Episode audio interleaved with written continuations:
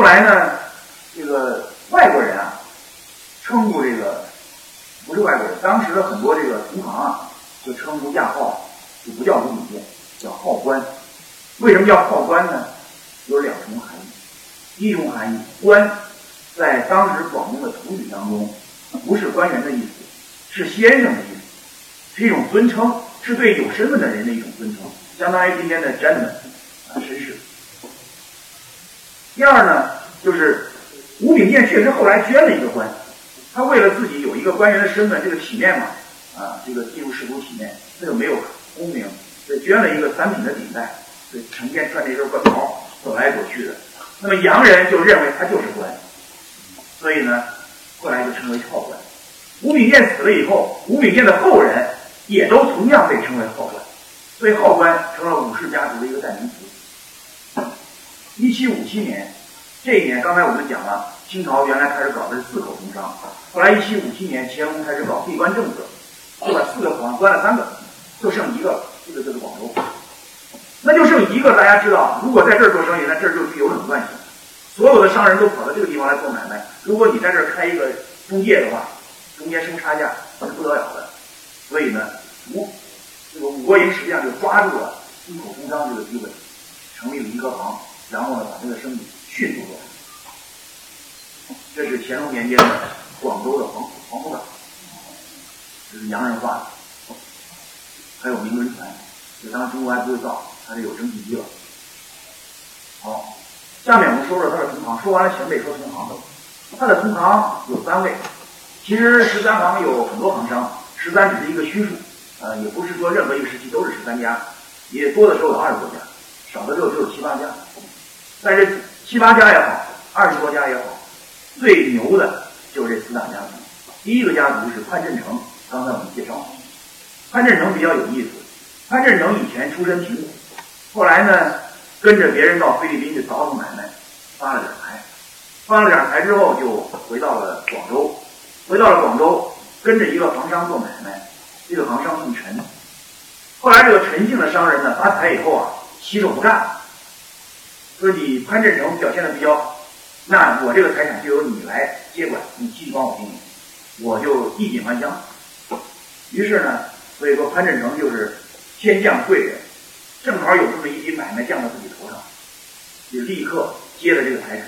他在这个陈姓商人的基础上发展起来同仁行，然后规模越来越大。第二个是卢关恒，卢关恒开的这个行叫广利行。卢关恒原来呢也是个穷人，比潘振成还穷，基本上是比乞丐强多。这卢关恒呢就到这个潘振成的厂里去打工。他打工干什么呢？他干不了账房先生，他当脚力、脚督，牵着扛包，那是力气活。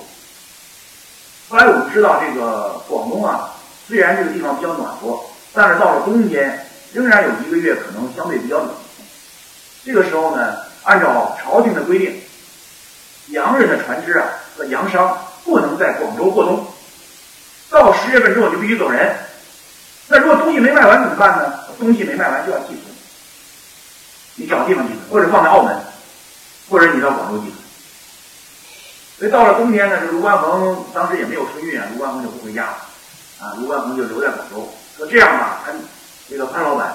您这儿有很多那个铺面房是仓库，没有开张，我就帮你看着，这个帮你值班，行不行？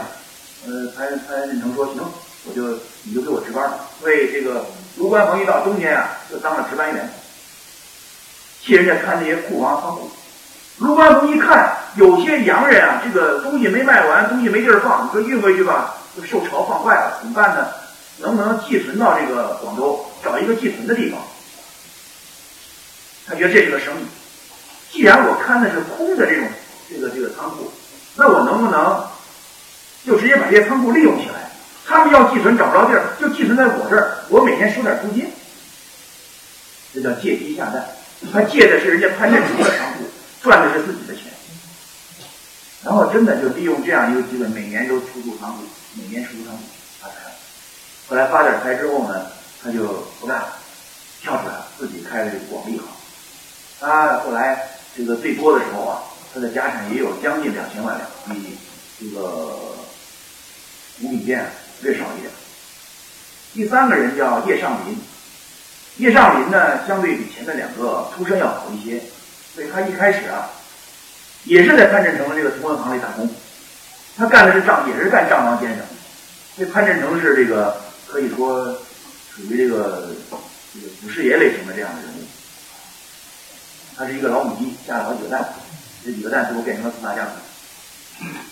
这个叶尚林呢，后来。账房先生干了一段时间之后，也是积累了很多经验，最后也离开了。离开以后呢，自己开了个行叫义成行。不过叶尚林比较有意思，叶尚林是见好就收，钱赚够了，突然宣布我不干，然后呢给朝廷打了一份辞职报告，说我不干了，你让我撤，我孩子也不干，我这个行就解散，我这家产搬回家。结果呀，其他人打辞职报告都没批，也不知道叶尚林是买通了什么关系。结果呢，岳海关就把他给批了，就同意他解散这个行，然后辞职走人。所以叶尚林啊，回到老家之后，啊，隐居山林，写了很多诗。有人说叶尚林为什么要走啊？那么一会儿我们讲到吴吴秉鉴的时候，我一块来解释。吴秉鉴是个很幸运的人。刚才我们讲武国营打下了一个非常好的基础，但是呢，就在武国营的生意蒸蒸日上之际，武国营突然就去世了，这是一七九二年的事。武国营去世之后啊，武国营的这个找了个儿子，他这个儿子找了这个第四个儿子，叫吴秉钧，由他来，呃，钧就是千钧一发的钧，由吴秉钧来做银行的这个老板。结果吴秉钧呢干得不错，但是干了没几年，吴秉钧也去世了。结果武家呢这个没有成年的孩子，那么重任就落在了吴秉鉴身上。吴秉鉴是老三，比吴秉军还大一点。但是呢，吴秉鉴从来都没有做生意的任何心理准备，就是被临时推上去。所以啊，所有的这个银行里头的这个员工伙计，包括账房先生，他们都认为吴秉鉴只是一个过渡性的人物，吴秉鉴有可能干上几年要垮台了，那这生意要完蛋了，他们都准备离开。但是没想到，吴炳建把一个行的生意啊继承了下来，而且加以发扬光大，而且吴炳建。做这个，从一八零零年开始做这个，他这个一个行的行商，做了四十三年，一直做到一八四三年去世。这张图是卢冠房，你看他也捐了三千银子。我们如果有机会啊，到广州的十三行有一个十三行街，这个街现在已经成了服装批发市场。我估计卖衣服的人可能都不知道，这个街上摆了这么几尊塑像是什么意思？这就是当时的这个穿着顶戴。穿着戴着顶戴花翎、穿着官袍的清朝的商人、行商，在跟洋人谈生意、做买卖，这是留下来的一些历史遗存。实际上，在广州街头跟洋人打交道的机会很多，所以呢，广州人的外语水平、英语水平在乾隆国是最高的。好，那么有人会问了，吴秉鉴为什么？吴秉鉴和其他这几位商人为什么能够走向成功？他们都有自己的原因，一我不一一介绍了，就专门介绍吴秉鉴。我们主要来先说一说他们共同的外部原因。第一个原因就是行商制度的这种保护。行商其实这个制度很复杂，但是我们简单的讲，就是中间商。中国内地啊，有很多西方需要的东西，这些产品，比如说丝绸、生丝、茶叶、瓷器。瓷器是工艺品，可能需求量没有想象的那么大，但是生丝。和茶叶的需求量是非常大的，茶叶已经成为了英国的中上阶层的必备的饮料，啊，类似于高端加多宝这种必备饮料，他们都要喝，所以离不开。那生丝呢，做成了丝绸的衣服，也成为了英国的这个中上层老百姓必须要穿的这样一个显示身份的衣服。那这些东西主要来自哪儿呢？当时中国的产量最大，品质最好，那就从中国来。但是呢，中国的产地主要是这个茶叶，主要是在福建、江西；生丝主要是在江浙地区。那么东南沿海就开了广州一个口，那商人就得从这个地方这些产地啊运到广州去。运到广州已经是气喘吁吁了。比如说一斤茶叶成本可能是三块钱，那么运到广州可能就变成二十块钱，运费太高。然后朝廷有规定。因为朝廷担心中外勾结，中国的商人跟外国的商人有勾结，所以呢，不愿意让中国的商人直接内地商人直接跟洋人打交道。你运到广州，你的任务就完成了。干嘛呢？你把这些茶叶也好，生丝也好，卖给行商，这十三行卖给他们，这是一国内贸易。那么十三行可以以二十多两、二十多块钱收收过来。那么行商呢，再把这些东西啊转卖给来这个地方采购的洋人。那么行商就可以定价定的贵一点，银行就是五十块钱、六十块钱、一百块钱，啊，他不是想定就能定的。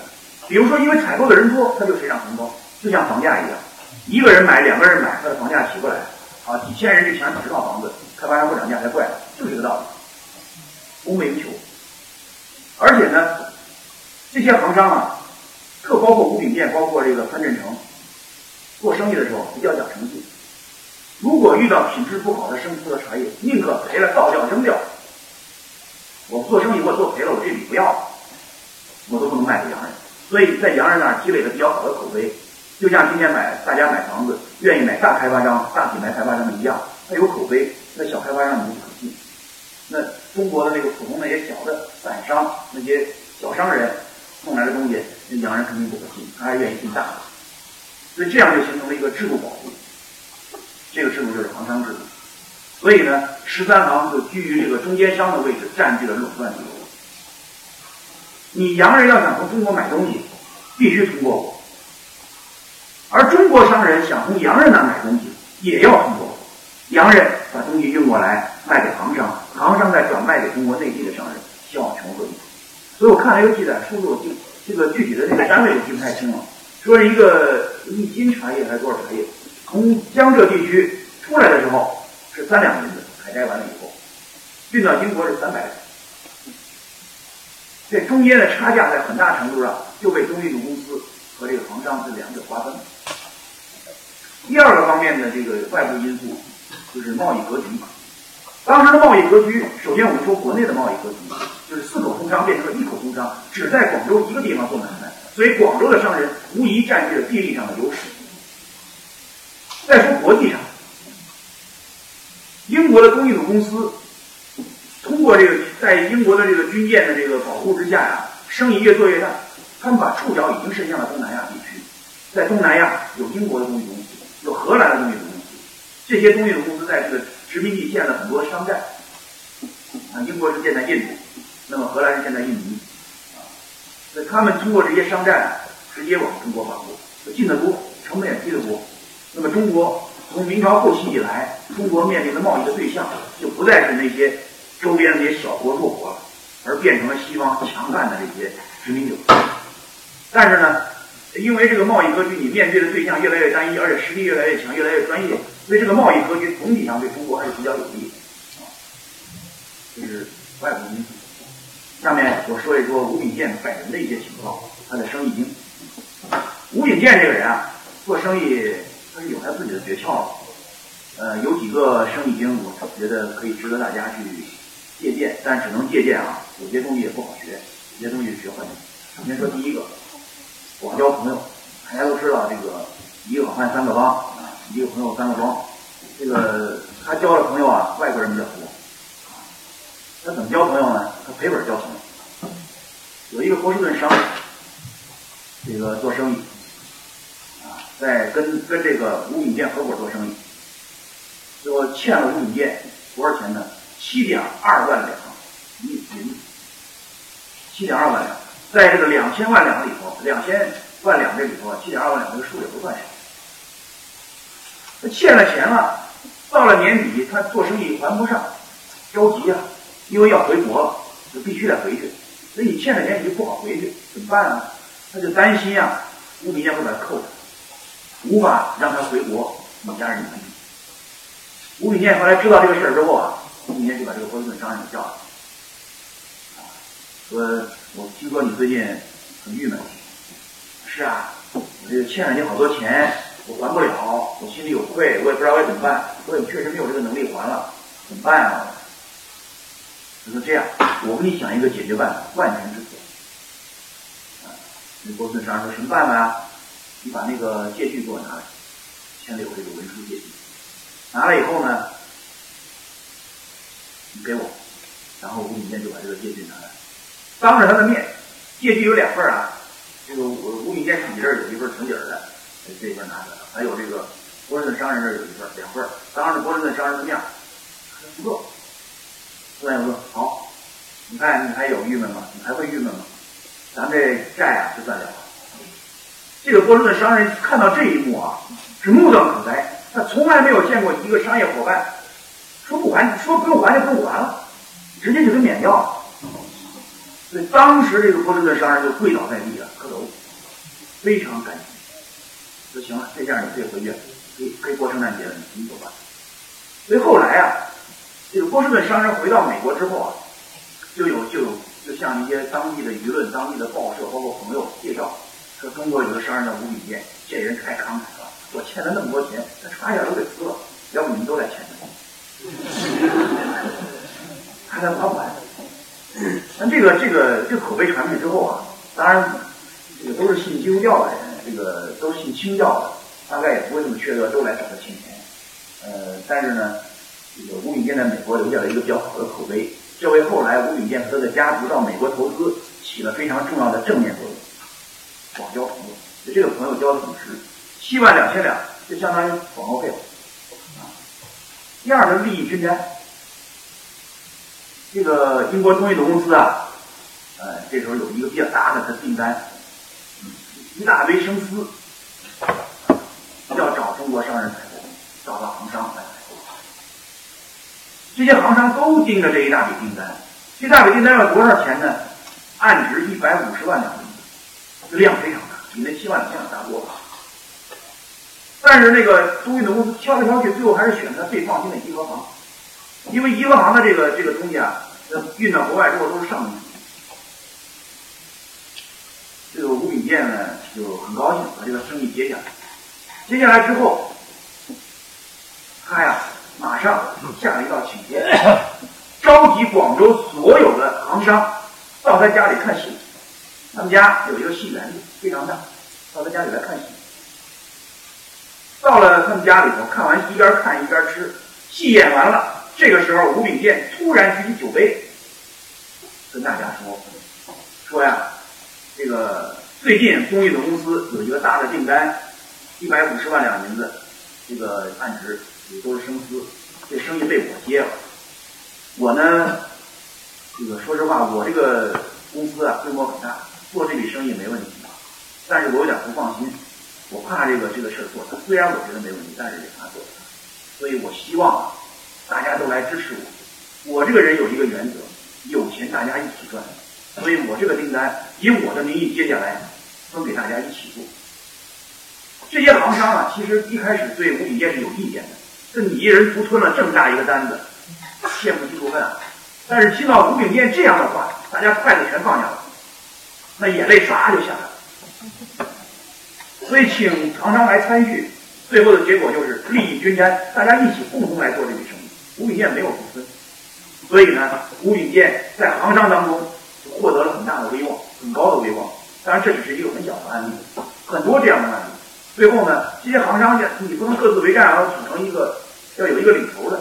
所以这个领头的原来是潘振成，潘振成去世之后，由吴炳健来担任总商，这个领头的叫总商，由他来担任。来领导这个十三行，作为十三行的代表，所以他就成了当地的商业领袖。这是利益均沾。他的第三个生意经就是投机所好。我们知道，吴炳健之所以能够成为行商，他要拿一个授权书，这个授权书是官府给你的。如果官府不给你这个授权书，你就当不了行商，当不了行商，你就当不了这个中间商去做这个垄断的买卖。所以啊，他一定要跟他的亲妈搞好关系。这个亲妈就是央妈，就是他这个跟咱现在央行不一样，就是官府。这官府主要是当地的官，主要有两个部门，一个是粤海关，这是归直接归内务府管的，海关收来的税直接送到内务府去了，由皇帝司房去。一个是当地的行政机关，广两广总督、广东巡抚、广州知府，还有广东的一些道员，甚至包括周围的南海知县这些知县。所以啊，他就经常善于投其所好，勾兑这个官商之间的关系。这个我们不建议大家学，但是呢，呃，从当中啊，我们也可以获得一些启示。那怎么来勾兑这个关系呢？它有几个方面。第一个方面，有些官员有有生意，生意头脑，他就跟这些官员合伙做生意，然后搞利润返点。在当时啊，这个反腐败虽然也很厉害，但是呢，经常有这些灰色空间，他就利用这些灰色空间。第二，有些官员比较传统，他不会做生意，他也不喜欢做生意，但这喜欢喜庆，呃，过生日都要大包大办，过节也喜欢大包大办。那行，那就利用节庆的机会，向这些传统的官员赠送礼金，啊，你过生日都要那个塞个红包什么的，给你塞个红包。第三个呢，就是有些这官员啊，也不喜欢喜庆。他喜欢收藏，他喜欢那些玩意儿，什么西洋的钟表啊，什么这个这个西洋的一些器物啊，包括一些古玩字画呀。那行，我就让你好梦成真。你喜欢什么，我就帮你淘换什么。反正我有钱，我有能力。第四个呢，就是呃，地方啊，财政经常有这个不足的时候，需要这个动员一些富商啊捐款，比如说修建一个堤坝，修建一个工程。甚至有些官员啊，自己缺钱了，也打着官方的官府的名义去让大家去捐钱。那行，你只要让捐，我就响应号召，我带头捐，我给你一个台阶。这样呢，吴秉健跟官员之间的关系，总的来说是非常和睦。这是他的三个生意经。那么他同时在捐给官府捐款同时，他也花钱给自己捐了一个三品比赛。另外呢，他有些创新。这个创新呢，是跟其他的一些行商不太一样的地方。第一个创新就是塑造形象。企业形象在今天啊是非常重要的。我们以前没有企业品牌，八十年代的时候，现在企业的这个品牌效应是越来越强。这个吴炳健的这个颐和行，实际上在国际上就是一个非常知名的品牌。欧洲啊。曾经把中国运来的茶叶做了分类，颐和行凡是标记颐和行的这个茶叶，通通被列为低等品。所以其他的一些行商一看一个行的茶叶能当一等品，他也希望贴牌，也希望开托，也给我弄成一等品。但是呢，吴炳健卡的非常严，严到什么地步呢？吴炳健会有时候经常会派人啊到茶叶的产地江苏、浙江、福建。到这些地方去，江西这些地方，包括生丝的产地，去看，看那个地方怎么摘的，那个摘的那些生丝本身的品质怎么样？别给我说我运来量很大，我来不及一箱一箱检查，就给我这个这个掺一些乱七八糟的东西，管的非常严。第三个是信誉很信誉非常好，好到什么地步呢？一个是刚才我说欠钱这个案例，信誉非常好；另外一方面呢，就是这个，如果你真的今年欠我的钱了。那行，你改天再还，没关系，我可以欠你。如果说呢，你今年东西没卖完，行，你可以放在中国，可以放在广州，放在我的行里，我帮你保管，我不会给你拿走。你来年来这儿取走继续卖。所以很多洋人都喜欢说，今年我在广州运到广州东西卖不完，留在银行，包让人颐和行包储存再来。你的信誉非常好，银行不会给拆走。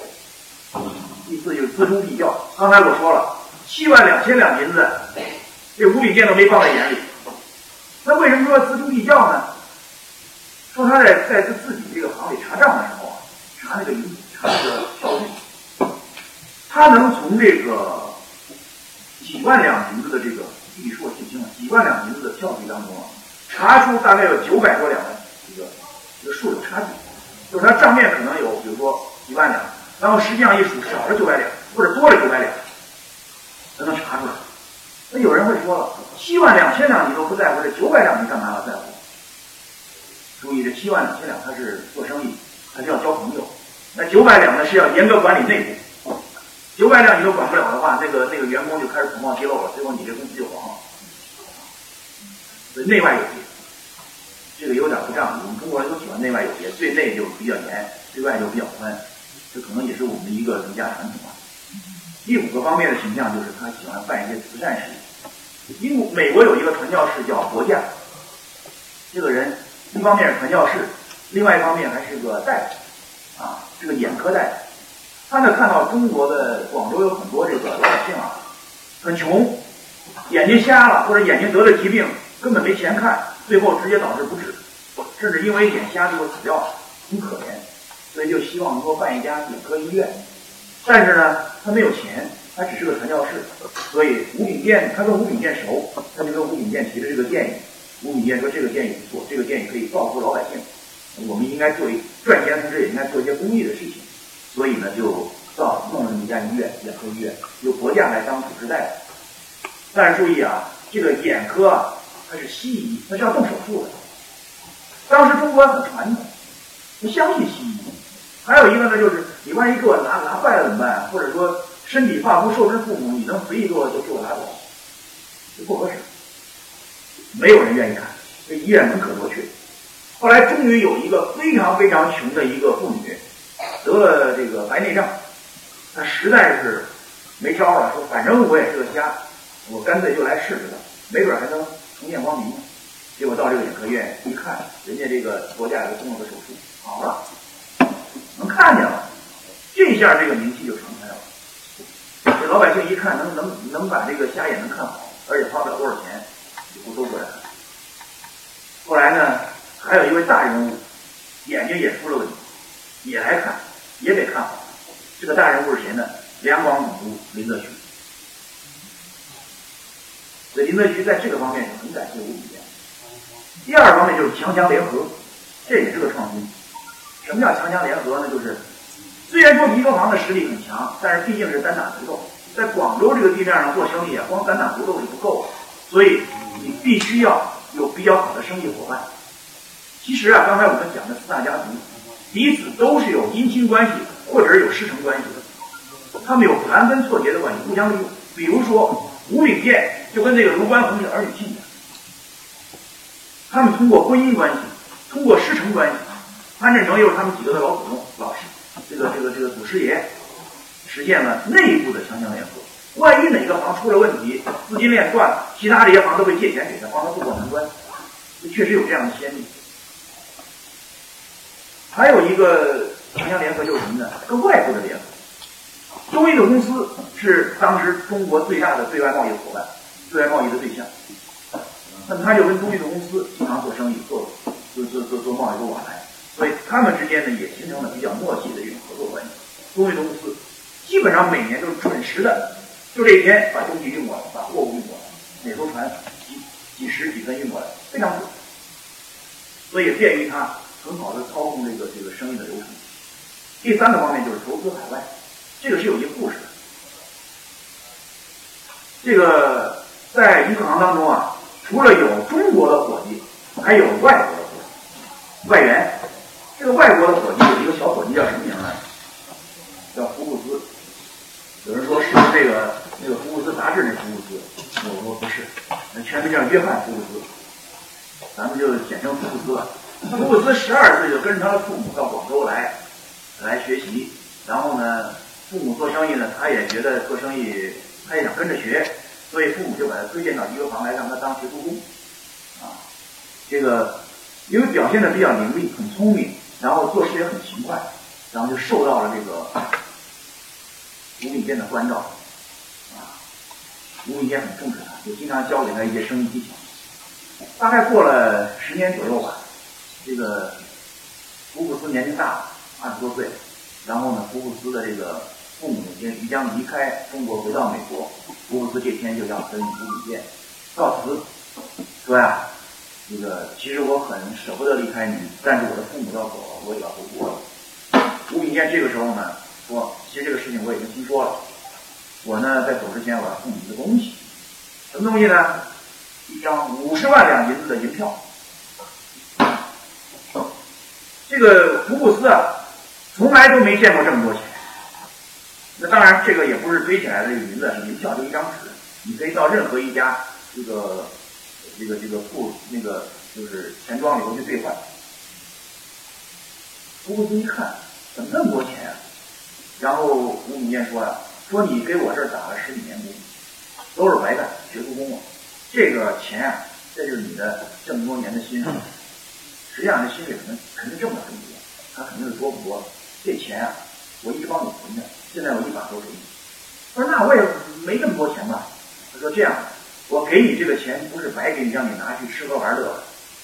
我这里头还有一部分是我的投资，希望你把这个钱带到美国，你看看美国有哪些产业是方兴未艾的、具有投资价值的产业，你回来告诉我一声，然后你就在那个地方，然后帮我挣钱，赚到了钱之后咱俩分成。